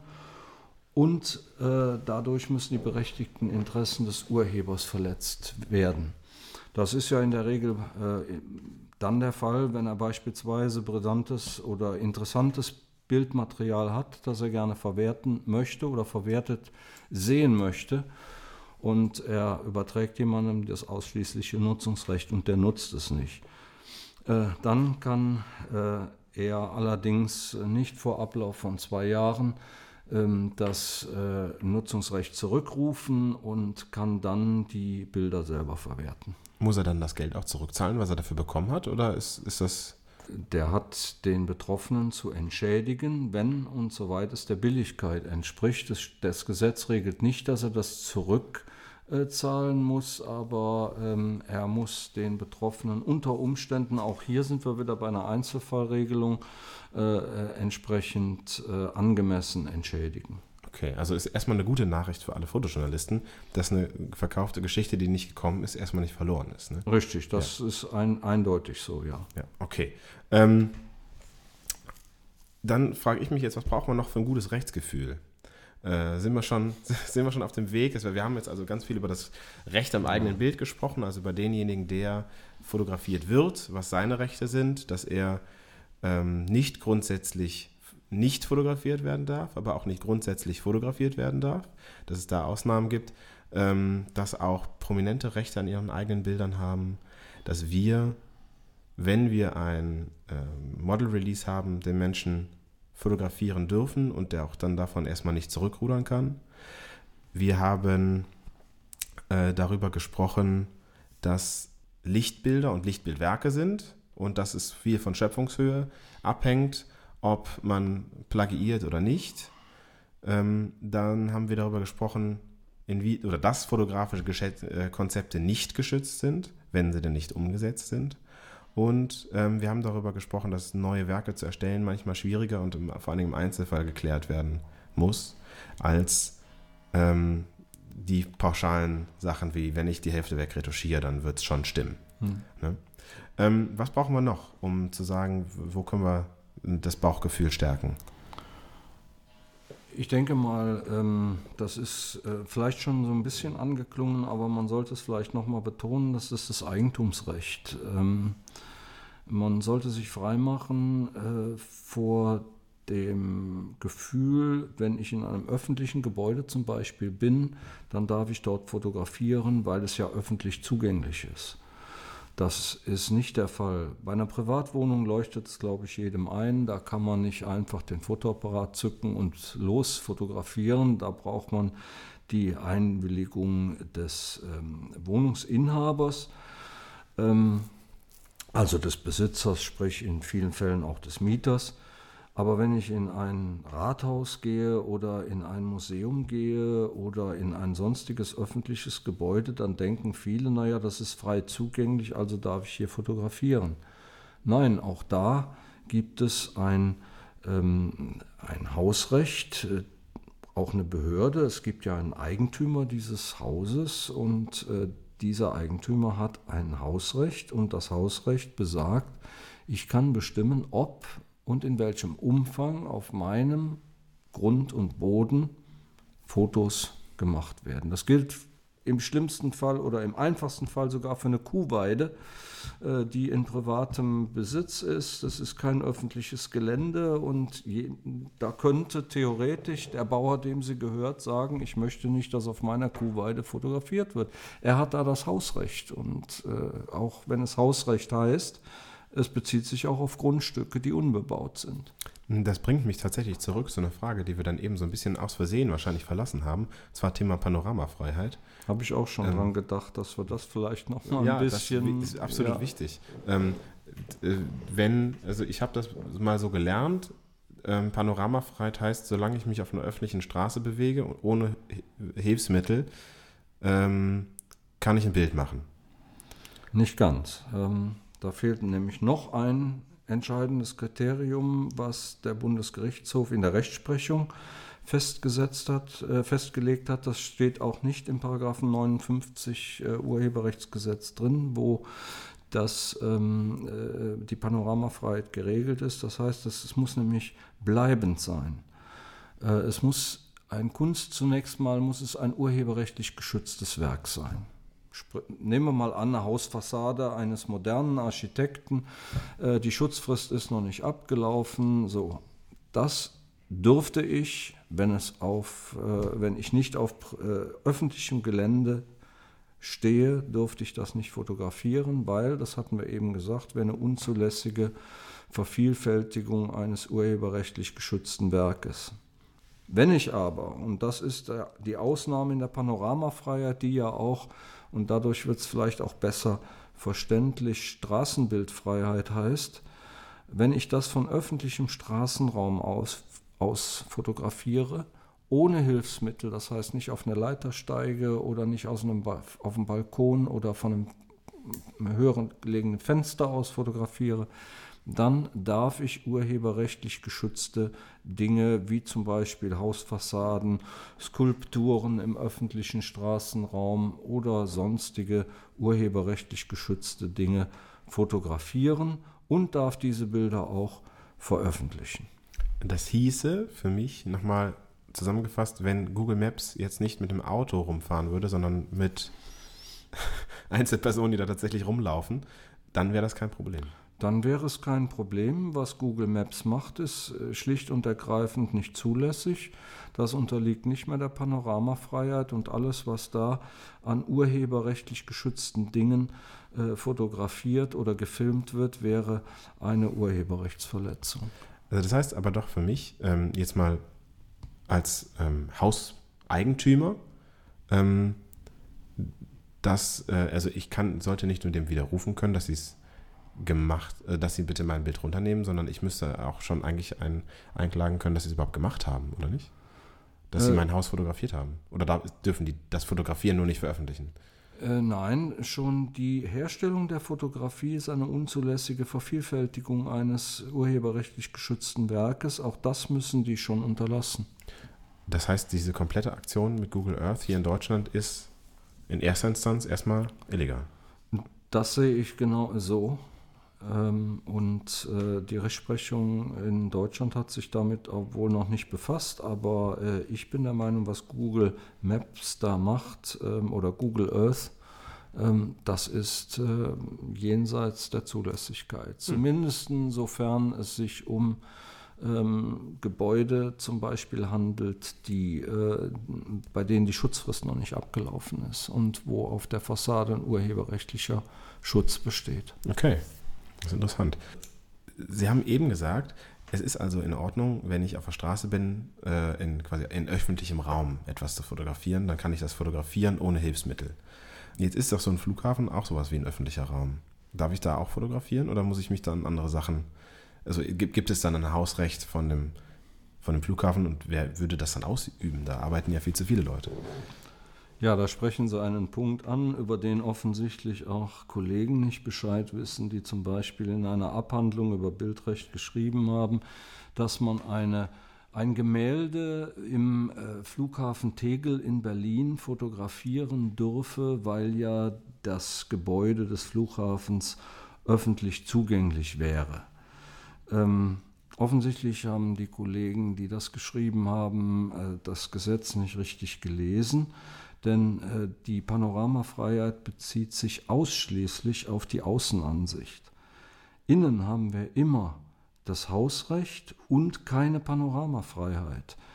Anders in Österreich, da geht die Panoramafreiheit weiter als in Deutschland, aber in, unter deutschem Recht bezieht sich die Panoramafreiheit nur auf Außenansichten, die ich vom öffentlichen Straßenraum ohne ähm, Hilfsmittel fotografieren kann. Und vielleicht noch ein Wort zu dem bleibend, das ist eben möglicherweise auch etwas zu kurz gekommen. Was heißt das eigentlich? Ähm, es gab, und das macht das eigentlich deutlich, äh, ein Urteil des Bundesgerichtshofs, äh, da ging es um die Verhüllung des Reichstag, Reichstages in Berlin.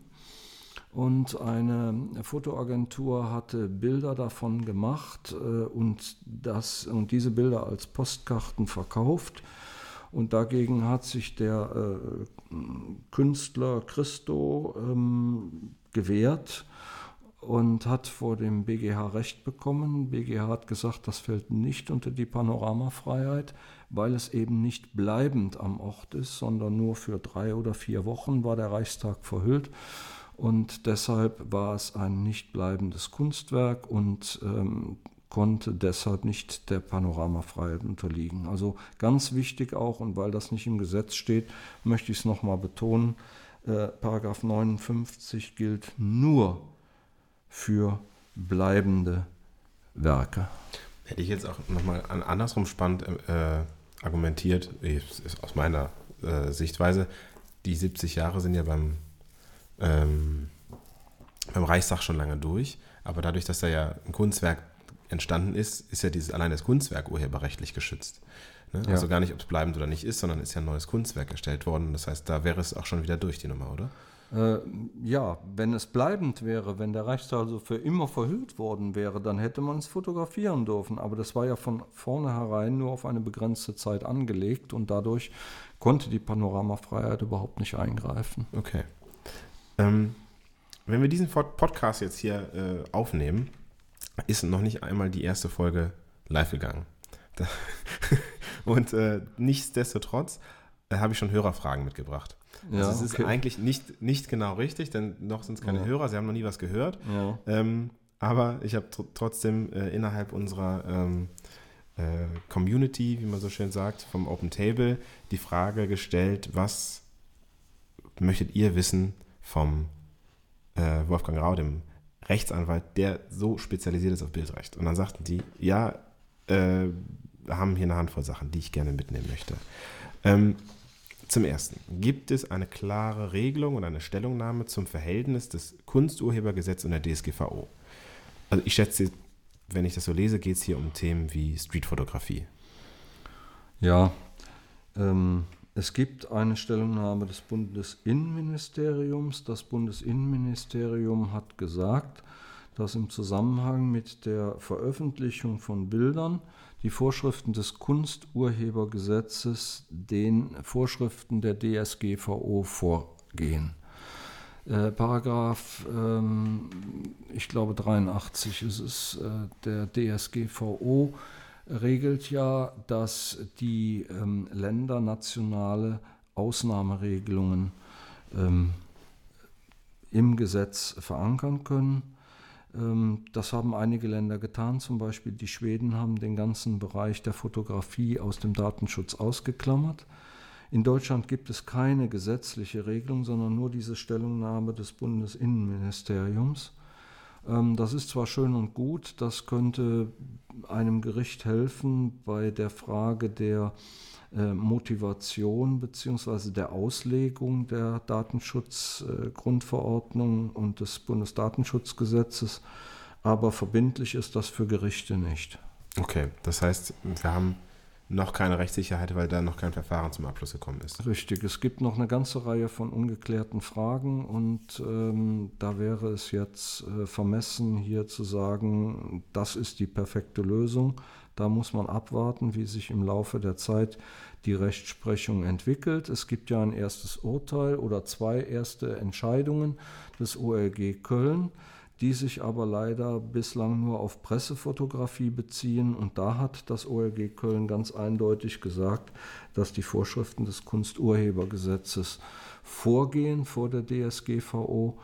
Äh, aber ich betone es nochmal, es gilt im Moment nur für die Pressefotografie. Okay, also das heißt, ein Bruce Gilden, wenn der hier in Köln auf der Straße fotografieren würde, wie er es in New York macht, dann ist das erstmal noch nicht geklärt, dass es geschützt ist. Richtig, das okay. ist noch absolut nicht geklärt und da bleibt auch uns Juristen nur übrig, äh, mal abzuwarten, wie sich die Rechtsprechung dazu entwickelt. Okay. Dann nächste Frage. Ähm, wenn ich einen Kundenauftrag habe, zum Beispiel auf einer Konferenz, und der Kunde, ähm, äh, eben nicht der Kunde, sondern der, diejenigen, die auf dem Foto sind, gehen wir mal davon aus, das ist ein, eine Konferenz, wo eine Messe ist und ähm, die Menschen von den Messeständen fragen, ob sie ein Bild bekommen können. Die sind aber ja nicht Auftraggeber. Ist das in Ordnung oder muss ich meinen Auftraggeber dazu fragen? Ja, jetzt antworte ich mit der klassischen Juristenantwort, das kommt darauf an. Ich bin selber Sohn ja. eines Anwaltes und diesen ja. Satz, ja, ja. Es kommt da, es, worauf kommt es an? Es kommt darauf an, was vertraglich vereinbart ist. Wenn ich als Fotograf mit meinem Auftraggeber ein ausschließliches Nutzungsrecht der Bilder vereinbart habe, dass also mein Auftraggeber die ausschließlich, ausschließlichen Nutzungsrechte im Bild hat, dann darf ich das Foto nicht anderweitig verwenden, auch nicht für mein eigenes Portfolio. Das muss ich mir sonst im Vertrag vorbehalten. Wenn er aber nur ein ganz normales mm, Recht äh, hat, also normales Nutzungsrecht, äh, kein ausschließliches oder exklu exklusives Nutzungsrecht, dann kann ich selbstverständlich als Urheber des Fotos, ähm, als Fotograf auch äh, jemandem anderen die Bilder geben, wo er drauf ist. Natürlich nur die Bilder, wo er selbst drauf ist und nicht die von wo andere Personen. Also auch ohne sind. Hinweis an den Kunden. Ja. Wobei das sich wahrscheinlich ja. ähm, so aus, aus äh, ja, so moralischen Gründen wahrscheinlich nicht unbedingt verbietet, aber schon sinnvoll ist, wenn man mit dem Kunden länger zusammenarbeiten möchte, dass man eben sagt, hier guck mal hier, Firma XY möchte auch sollte, sollte, man, sollte man tun. Ähm, das gebietet aus meiner Sicht der Anstand und ähm, man will mit den Kunden ja noch weiter zusammenarbeiten und deshalb will man ihn ja nicht unbedingt verärgern. Ähm, wie geht man denn mit Kunden um, die aufgrund der, von, von mangelnden Sachkenntnissen äh, die Fotos nicht zu den vereinbarten Zwecken einsetzen und oder womöglich sogar äh, Dritten äh, die Nutzung erlauben? Wie soll man damit, ich sag mal, minimalinvasiv umgehen. Also, dass man auch da wieder den Kunden nicht komplett verärgert, aber trotzdem zu seinem Recht kommt. Ja, zunächst mal sollte man den Kunden darauf hinweisen, dass das vom Vertrag nicht abgedeckt ist. Ähm, ihm freundlich sagen, dass er das bitte unterlässt, äh, da man ansonsten äh, darüber nachdenken müsste, gegebenenfalls auch rechtliche Schritte einzuleiten. Ähm, und das wäre dann der nächste Schritt, dass man, wenn der Kunde, ich sag mal, da keine Einsicht zeigt, äh, dass man dann auch möglicherweise rechtliche Schritte einleitet. Jetzt war diese Frage äh, in meinen Worten wieder gegeben und da war noch ein, schön, ein schöner Anhang. Und zwar hieß es, ähm, wenn man all die Ausschlüsse in den Vertrag, in die AGB schreibt, dann schreien die meisten Kunden auf, äh, das sei ihnen alles zu kompliziert. Sie wollen immer einfach alle Nutzungsrechte haben. Ähm, und dann geht es nämlich um die Frage des eigenen Portfolios. Muss ich dann, selbst wenn Sie ähm, alle Nutzungsrechte haben, noch einmal einen Ausschluss draufschreiben, dass ich selber nutzen möchte? Das muss auf jeden Fall geregelt werden, weil ausschließliche Nutzungsrechte heißt, äh, ganz streng genommen, dass nur ausschließlich der Kunde die Bilder nutzen darf. Und das Und heißt, ich es reicht aber ein. Vorbehalt. Also ich, ich schreibe es Ja, häufig so, äh, man kann- äh, man kann-. Man kann in den Vertrag reinschreiben, ähm, dass von der ausschließlichen Nutzung äh, die Eigenverwendung des Fotografen für Werbezwecke, Klammer auf, äh, Portfolio etc. Äh, erlaubt ist. Okay. Ähm, wenn ich, nächste Frage, wenn ich in den USA einen Menschen fotografiert habe und das Bild in Deutschland veröffentliche, welches Recht am eigenen Bild gilt? Das deutsche oder das amerikanische? Ja, das Recht am eigenen Bild, jetzt müssen wir wieder unterscheiden. Vom Urheberrecht her gilt das deutsche Urheberrecht. Ähm, Recht am eigenen Bild, natürlich kann ein amerikanischer Staatsbürger, wenn er dann in seinem Persönlichkeitsrecht verletzt wurde, äh, in Deutschland klagen. Allerdings ist zu berücksichtigen, dass nach angloamerikanischem Recht alles, was sich in der Öffentlichkeit abspielt, auch öffentlich ist. Das heißt, äh, wenn ich in Amerika jemanden auf der Straße fotografiere, ähm, heißt das nicht, dass der direkt dagegen vorgehen kann. Okay. Ähm, das heißt aber mein Urheberrecht, wenn ich, obwohl ich das Bild in Deutschland, äh, in Amerika gemacht habe, ist es nach deutschem Urheberrecht zu. Ja, natürlich. Okay. Und wie sichere ich, jetzt drehe ich es um, meine Rechte im Ausland? Also bis wohin kann ich selber noch, das ist jetzt hier die Frage, Wort für Wort, noch effektiv handeln und ab wann sollte man zum Profi gehen? Ja, also grundsätzlich empfehle ich natürlich als Anwalt, äh, dass man auch, äh, wenn eine Urheberrechtsverletzung stattfindet, einen Anwalt einschaltet, weil die Rechtsmaterie ist ja nicht ganz einfach. Und gerade im äh, grenzüberschreitenden Verkehr wird sie auch ziemlich kompliziert und auch sehr teuer, was damit zusammenhängt, dass auch in anderen Ländern, wenn ich beispielsweise mal an Spanien oder Frankreich denke, oder auch USA, ähm, die, äh, Bildhonor äh, die, die Anwaltshonorare natürlich äh, deutlich höher sind als in Deutschland, ja. In Amerika betragen die Anwaltshonorare, weil die auf Erfolgsbasis arbeiten, zwischen 25 und 33 Prozent dessen, was hinterher rauskommt. Ähm, Und das ähm, kann also, gut, da sind natürlich auch die Entschädigungssummen höher. Ähm, aber ähm, grundsätzlich kann man sagen, im Auslandsbezug muss man sich wirklich gut überlegen, ob es sich überhaupt wirtschaftlich lohnt, gegen Bildverletzungen vorzugehen. Stellen Sie sich vor, Sie haben ein Bild auf Ihrer Internetseite, ähm, das äh, wird von einer chinesischen Firma, weil die das ganz toll finden und die Chinesen beziehungsweise im asiatischen Raum äh, ist ja ein ganz anderes Verständnis vom Urheberrecht. Äh, Die sagen, Schön ausgedrückt. Genau, ja. Die, die sagen ja, warum soll man das, was gut ist, nicht nachmachen? Ähm, sie haben also die Situation, ein chinesisches Unternehmen findet ihr Bild ganz toll, kann das gut für ihre Werbung gebrauchen, äh, für seine Werbung gebrauchen und ähm, macht eben, verletzt ihre Bildrechte. Wollen Sie im Ernst in China einen Anwalt beauftragen und äh, dort klagen? Ich glaube, das Geld können Sie sich schenken. Ähm, das macht wenig Sinn. Deshalb ähm, muss man im grenzüberschreitenden Verkehr immer gucken, ob es sich lohnt. Innerhalb Deutschlands würde ich bei einer Rechtsverletzung grundsätzlich einen Anwalt beauftragen, denn die Kosten des Anwaltes muss der Verletzer übernehmen. Das heißt, wenn eine Abmahnungs- und äh, Abmahnungs äh, erforderlich ist und es kommt eine Unterlassungs- und Verpflichtungserklärung, äh, dann muss die Gegenseite auch die Anwaltsgebühren übernehmen. Das bringt mich zum, zur letzten ähm, Frage. Zunächst ist nämlich, macht eine Rechtsschutzversicherung im Bereich Urheber- und Medienrecht Sinn?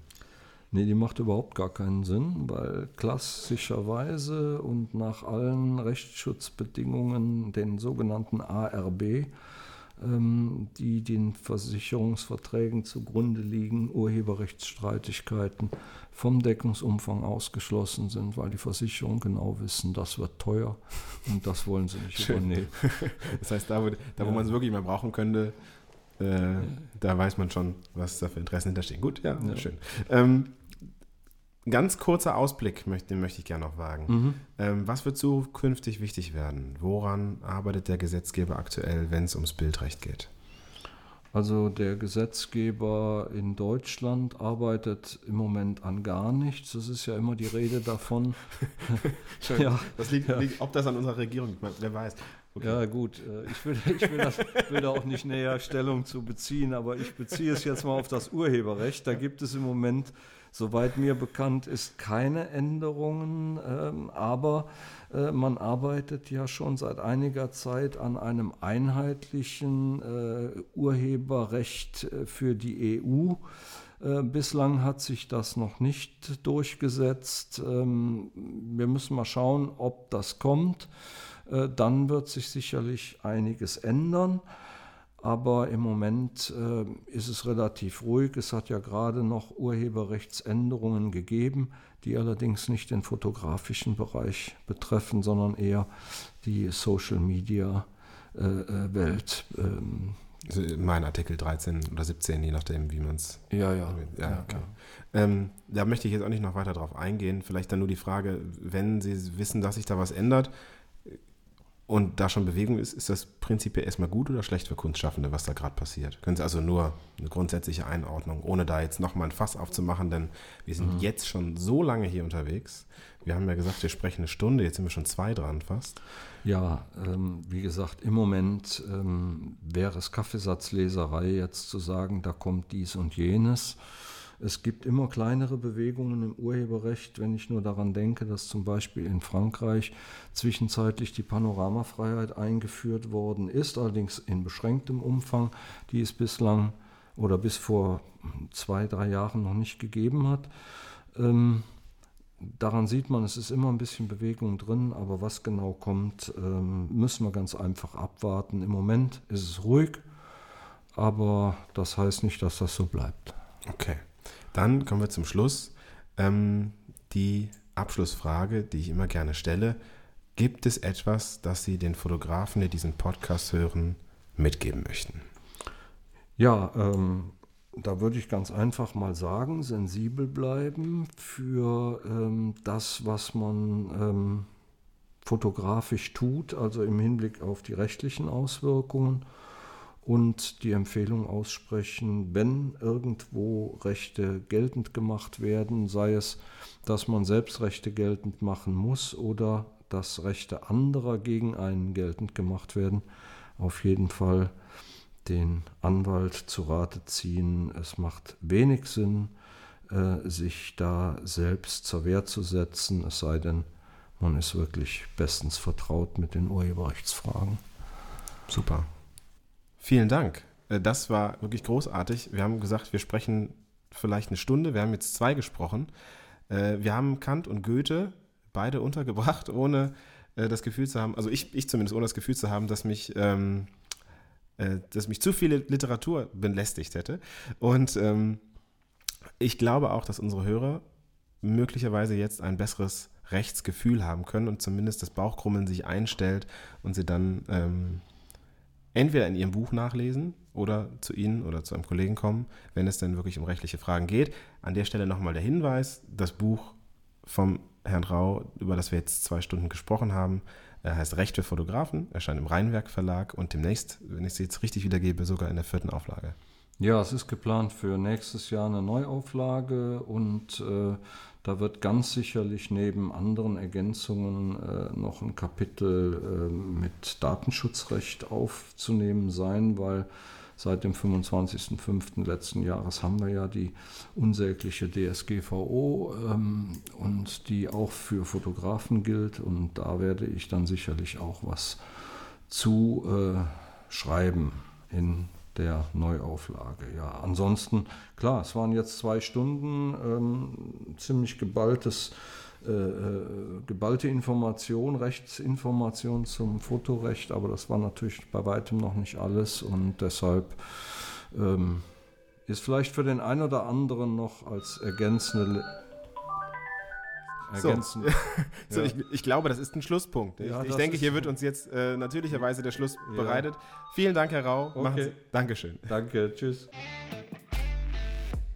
Und das war's schon wieder mit dem Open Table Podcast. Vielen Dank, dass ihr zugehört habt. Wenn es euch gefallen hat, würde ich mich freuen über eine Bewertung oder einen positiven Kommentar oder vor allen Dingen euer Abonnement bei dem Podcast Reader eurer Wahl bei Spotify, Apple oder wo man sonst Podcasts hören kann. Schaltet auch das nächste Mal wieder ein. Vielen Dank beim Open Table Podcast.